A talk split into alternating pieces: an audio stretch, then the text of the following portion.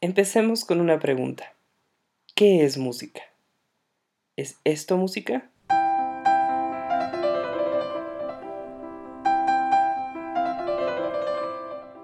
Seguro que muchos estarán de acuerdo que sí. ¿Qué tal esto?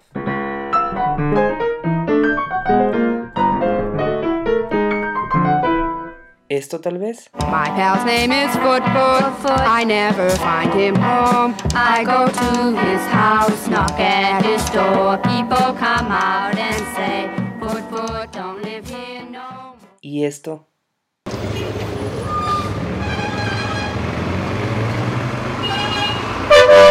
¿Qué tal si lo averiguamos?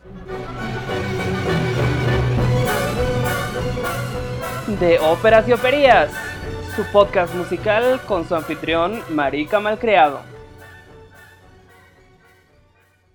Para poder empezar con el tema de la música de la prehistoria y la antigüedad, me pareció esencial preguntarnos qué es la música. Es un tema profundo y complejo, así que antes que nada, empecemos con una definición forense y médica. La música es en su más básica expresión sonido en el aire, ese sonido está compuesto por vibraciones que llegan a nuestro oído activando una reacción en cadena, moviendo tímpano que a su vez mueve la cadena de huesillos que activan los líquidos de la cóclea, deformando las células existentes en el interior. Estas células transforman las ondas sonoras en impulsos eléctricos que llegan al nervio auditivo y de este nervio a la corteza auditiva, que es el órgano encargado de interpretar los sonidos. Uy, qué pesado.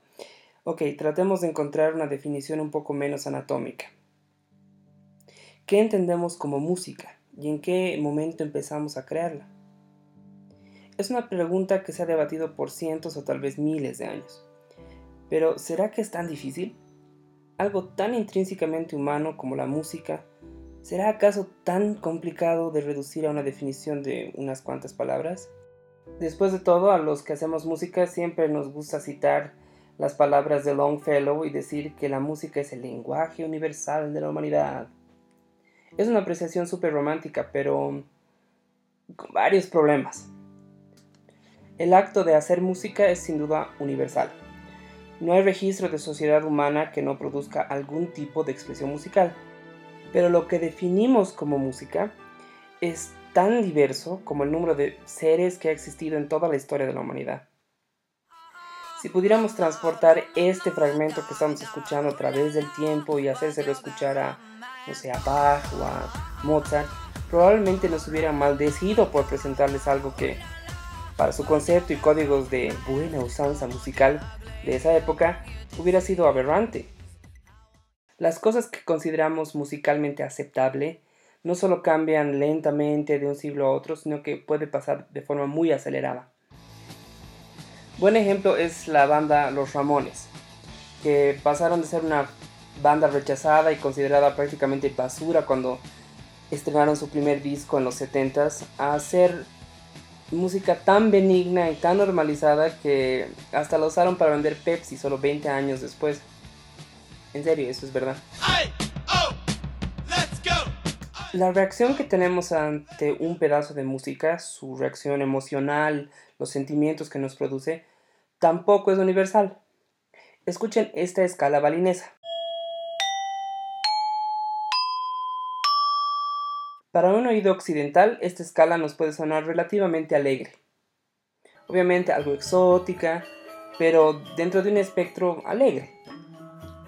Al contrario, para una persona acostumbrada a oír este tipo de escalas, una persona de Bali, esta escala sonaría sumamente triste principalmente porque está asociada a la música del Ngaben. Me ha costado pronunciar esa palabra. El Ngaben es un ritual de cremación, entonces su asociación siempre va a ser de partida, de melancolía, triste. Entonces no tenemos las mismas asociaciones, las mismas reacciones al mismo pedazo de música. Entonces, si nuestros gustos colectivos son tan volubles y nuestras reacciones a específicas pedazos de música son tan variados, ¿cómo llegamos a una definición más o menos universal de lo que, de lo que es música? El compositor francés Edgar Varese dice que la música es sonido organizado. Ok, es un buen punto de partida, pero entonces, ¿es esto música?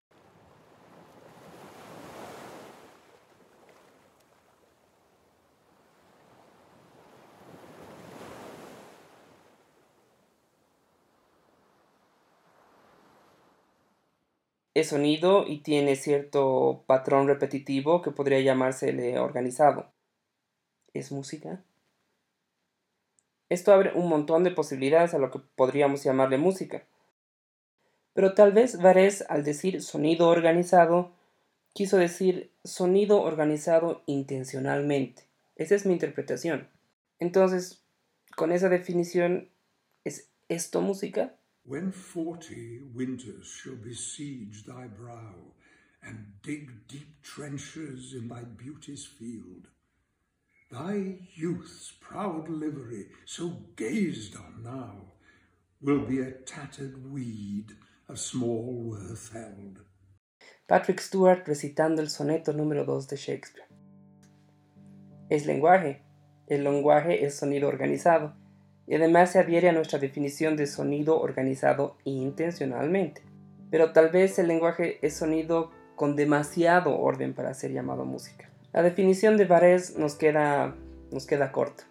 Tal vez necesitamos una definición de diccionario. La Real Academia tiene ocho definiciones de música. La primera declara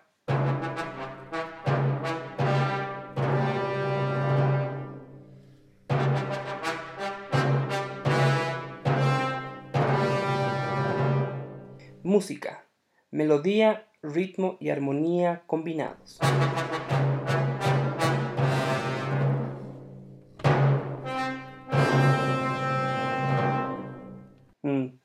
Entonces, si una composición carece de estos elementos, ¿deja de ser música? ¿Es esto música?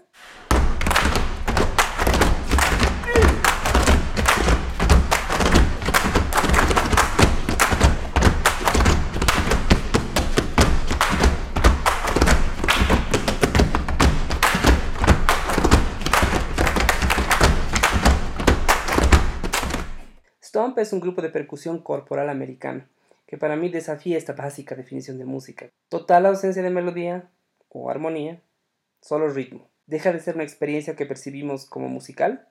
Pregunta abierta. ¿Qué hay de los otros componentes? La melodía es considerada la parte principal de lo que llamamos música. Tiene ritmo y aunque esté sin acompañamiento tiende a sugerir armonía. Entonces, si no hay melodía, no hay música.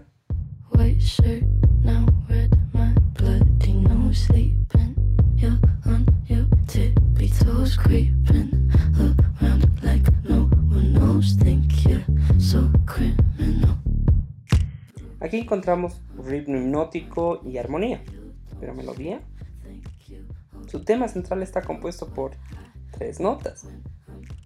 Es, es una melodía debatible pero deja de ser música por no tener una melodía desarrollada. Bueno, eso estamos tratando de averiguar. El diccionario Oxford también nos da definición, pero es igual de problemática. Y dice...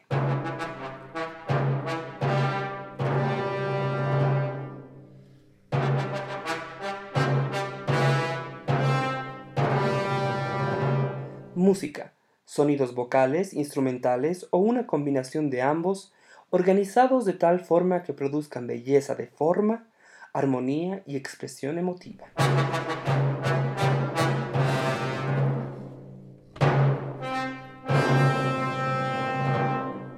Ok, para muchos servirá, pero es una definición que puede ser un agujero negro de cuestionamientos. ¿Qué es belleza? Si la belleza está en el ojo del observador, ¿cómo puede ser esta una definición unificante? ¿Es esto acaso bello y por ende musical?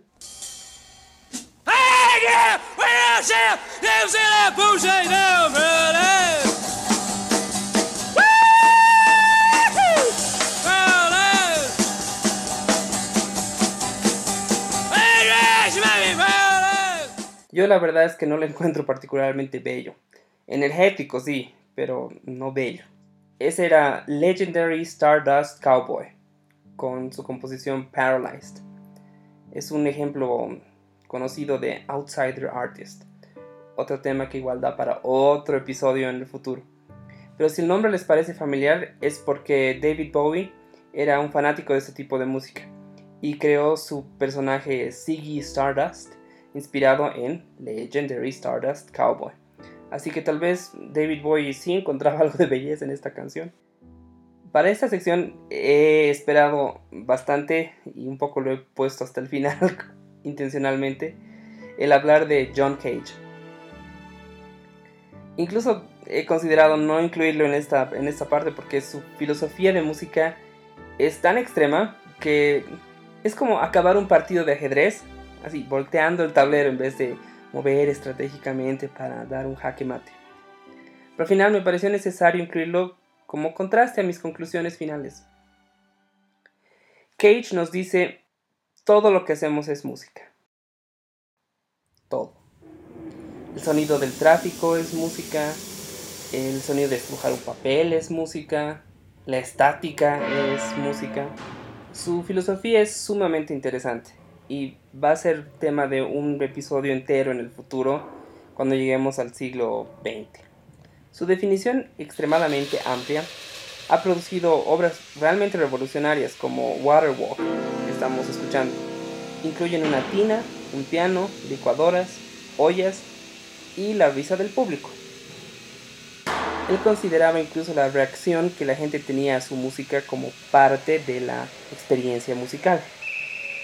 A tal extremo llegaba su definición libre de lo que es música, que Cage produjo la famosa y ampliamente debatida pieza 433. 4 minutos y 33 segundos de un intérprete, generalmente un pianista, manteniéndose en absoluto silencio solo el sonido del público.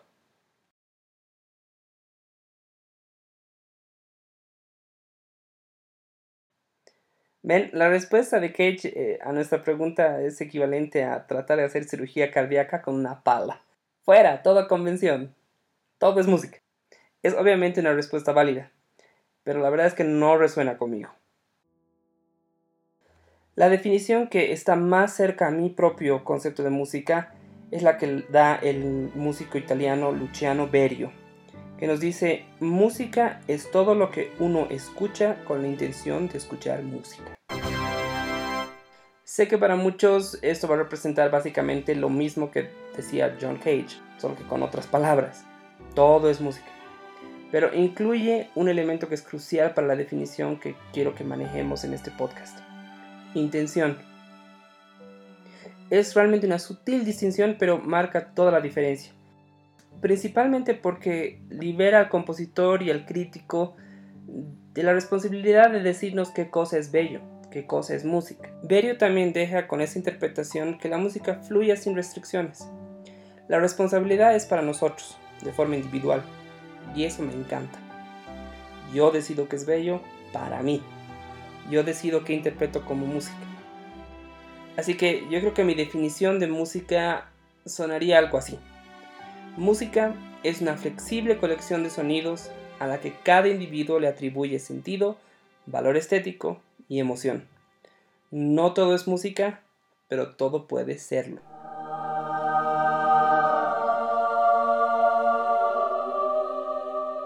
Esa es mi definición. Dudo mucho que sea la definición. Y muchas personas podrán no estar de acuerdo pero eso está bien. La idea es que cada uno busque su propia definición. Me pareció importante llegar a una unitaria definición de la música para que podamos hablar de su historia. Ahora que ya la tenemos, hablemos del inicio de la música. Luis, Luis, háblales del estreno, Luis. Háblales de mi segmento. Dale, Luis, dale. Bueno, bueno, chica, pero a forma de hacer un pequeño intermedio, hoy estrenamos un nuevo segmento. ¡Yay! El Rincón de Chica. Yo soy chica y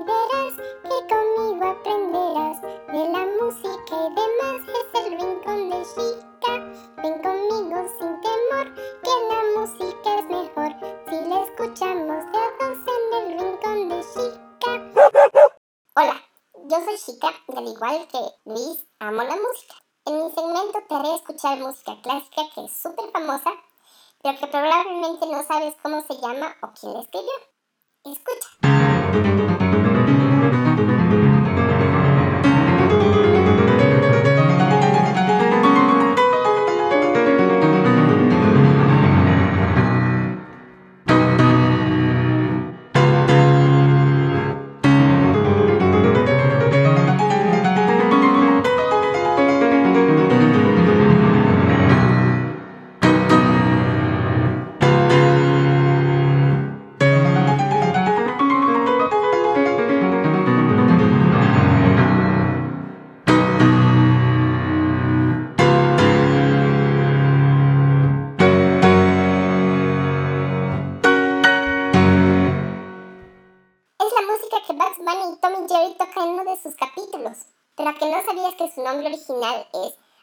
Rapsodia Húngara número 2. Sí, y la compuso un señor llamado Franz Liszt.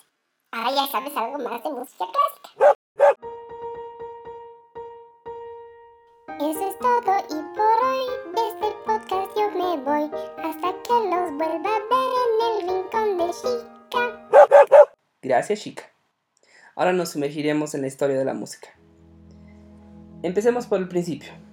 Y lastimosamente debo decirles que probablemente nunca sepamos con exactitud cuál es el principio. Mucho se ha especulado del inicio de la música y sus orígenes. Se ha tratado de aplicar la teoría del impulso mimético, que básicamente nos dice que el humano tiene una natural tendencia a imitar y de aprender por imitación.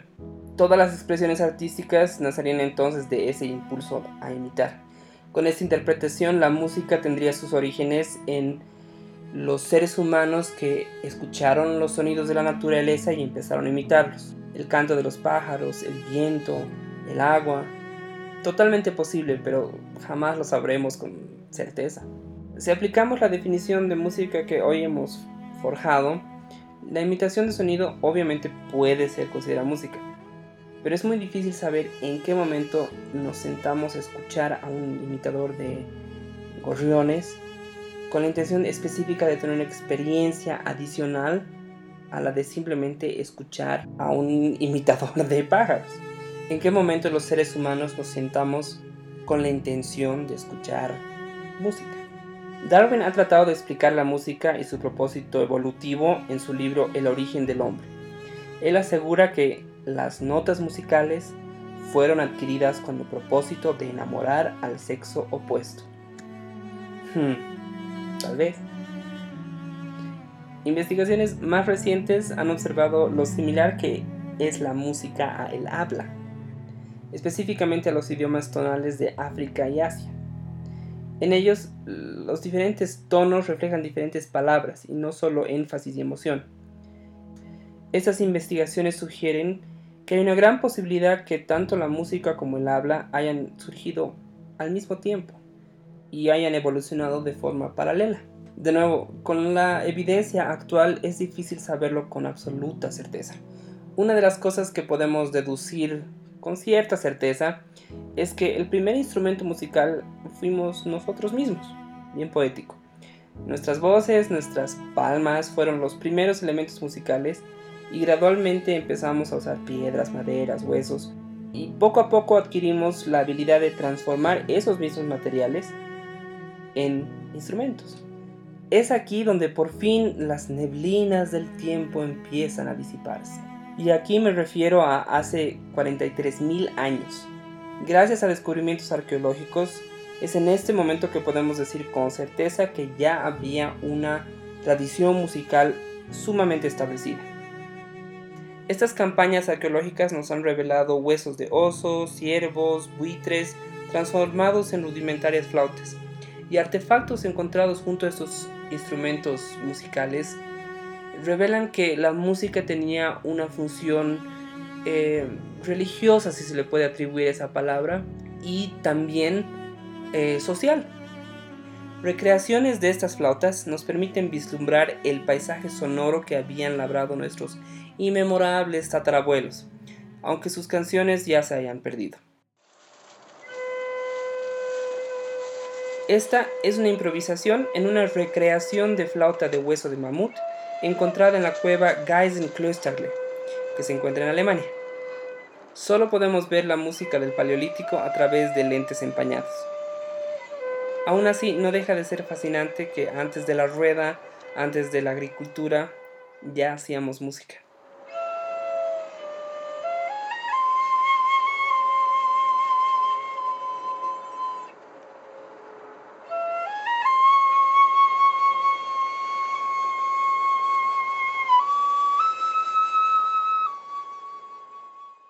Cuando empezamos a asentarnos en sociedades agrarias, hace aproximadamente 10.000 años, llevamos con nosotros estas prehistóricas tradiciones musicales a nuestras primeras ciudades. Las primeras civilizaciones complejas como Mesopotamia, Egipto, China, la civilización del Valle del Indo o la de Norte Chico del Perú, todas sin excepción tienen evidencias de prácticas musicales.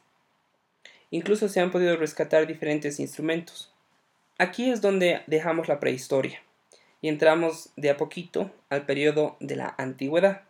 Esta etapa está caracterizada por construcciones monumentales como pirámides en lo que ahora es Egipto y Perú, sigurats en tierras sumerias, pero además es sumamente importante porque es cuando empezamos a codificar la escritura de nuestras lenguas, en formas de cuneiformes, jeroglíficos, logografías, y como ya hemos visto que el lenguaje y la música muy probablemente evolucionan básicamente de la mano, es absolutamente natural que también en esta época empezáramos a codificar la escritura de nuestra música.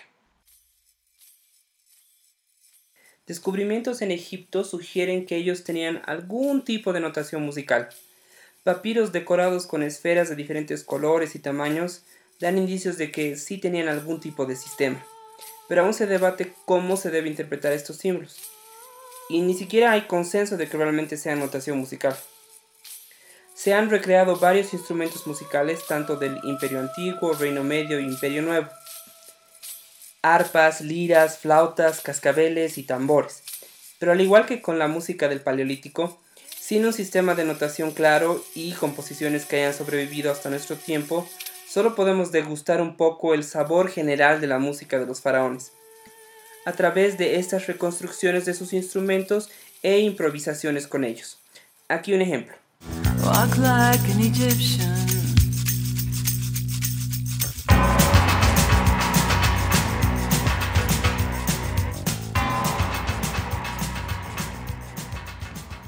No, mentira. Esto no tiene nada que ver con música de Egipto. Y los ejemplos de Hollywood, como la música de La momia, tampoco cuentan. Aquí un verdadero ejemplo de cómo pudo haber sonado la música egipcia de la mano de Michael Atherton y su ensamble Celestial Harmonies.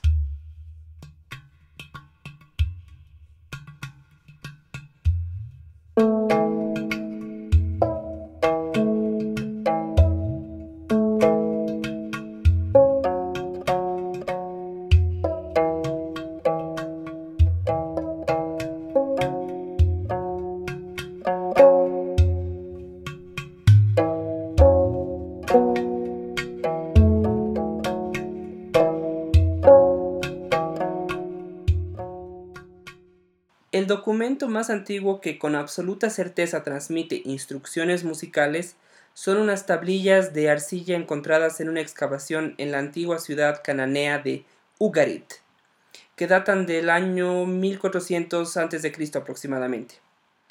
Ellas preservan una colección fragmentaria de cantos musicales escritos en símbolos cuneiformes llamadas las canciones urritas el himno a la diosa de la luna Nikal es el más completo y ha habido varios intentos de transcribirlo e interpretarlo. Diferentes musicólogos han obtenido sumamente diferentes resultados, por lo que sus diferentes interpretaciones aún permanecen algo controversiales. Pero démosle una escuchadita.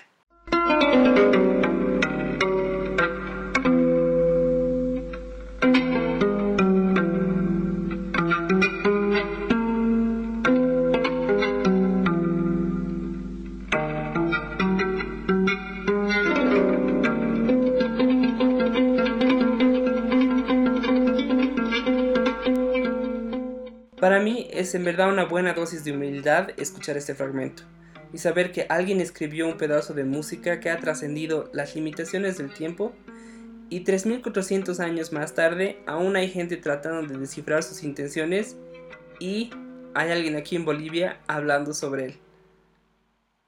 Y ahora por fin llegamos a mi parte preferida de la antigüedad musical, Grecia. El dogma oficial de los historiadores musicales de la vieja guardia siempre ha sido que lo que conocemos como música occidental tuvo sus inicios en el medioevo con el advenimiento del canto llano o canto gregoriano. Muchos profesores de música siguen repitiendo esto, y para mí es en verdad una aberración. Muchos elementos de lo que hoy entendemos como música occidental ya estaban presentes en Grecia. Tal vez de forma embriónica, pero sí estaban presentes. Ya había un refinado sistema de notación establecido, el uso de la música coral en las tragedias antecedió a la ópera por siglos, incluso ya se había tomado una postura científica hacia la música, y se había desarrollado tratados de armonía y su relación con la matemática, principalmente eh, a manos del gran Pitágoras. ¿Quién? Pitágoras, chica, un importantísimo matemático de la antigüedad. Hmm, Tal vez es buen momento para un minuto erudito.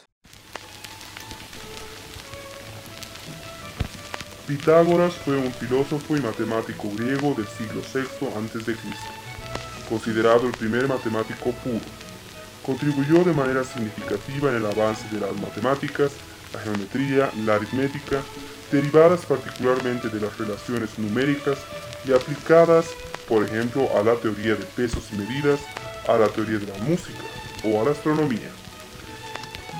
Se le adjudica a Pitágoras el descubrimiento de las leyes de los intervalos musicales regulares, es decir, la relación aritmética de la escala musical. Diógenes Laercio le atribuye la invención del monocordio, un instrumento musical de una sola cuerda. Ilustra la ley según la cual la altura del sonido es inversamente proporcional a la longitud de la cuerda. Los principios de la música fueron sin duda tan importantes para el sistema pitagórico como los principios matemáticos mismos, o las nociones sobre números, la expresión de la naturaleza en términos matemáticos, como las proporciones y las razones es una idea clave dentro de la filosofía desarrollada por los pitagóricos. Estos filósofos notaron que todos los modos de la armonía musical y las relaciones que la componen se resuelven con números proporcionales. Gran personaje el Pitágoras. La música griega es sumamente interesante y solo en los últimos 10 años los académicos y musicólogos han podido descifrar sus misterios de forma certera y replicable. Se conservan casi 60 fragmentos de partituras griegas en diversos estados de conservación. Muy pocas son piezas completas, pero una composición que sí nos ha llegado de forma íntegra es un coro de la tragedia Orestes de Eurípides. Es una pieza bastante energética, acompañada de una doble flauta de caña llamada aulos. Escuchemos.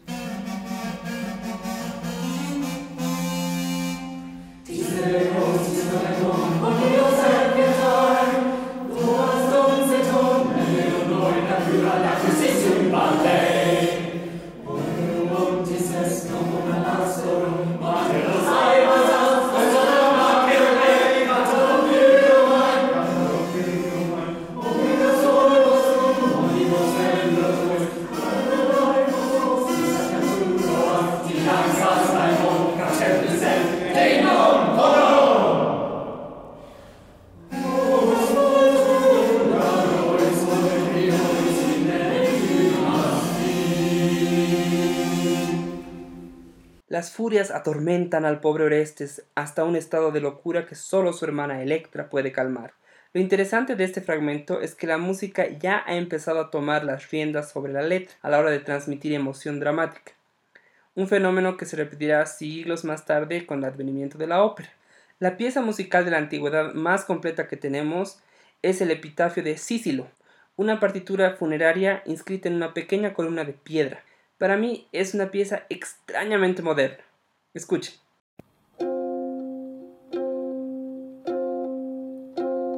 No son me de no lo supo, prosoligones que posen, totelos o cronos apetitos. όσον ζες φαίνου με δεν όλο συλλήπου Προσόλιγονες τυπώζεν το τέλος ο χρόνος απέτει La letra dice, mientras vivas, brilla. No sufras por nada en absoluto. La vida dura poco. El tiempo todo lo reclama. Creo que no hay mejor forma de terminar este episodio que con ese pedazo de tan relevante poesía. Nos vemos la próxima.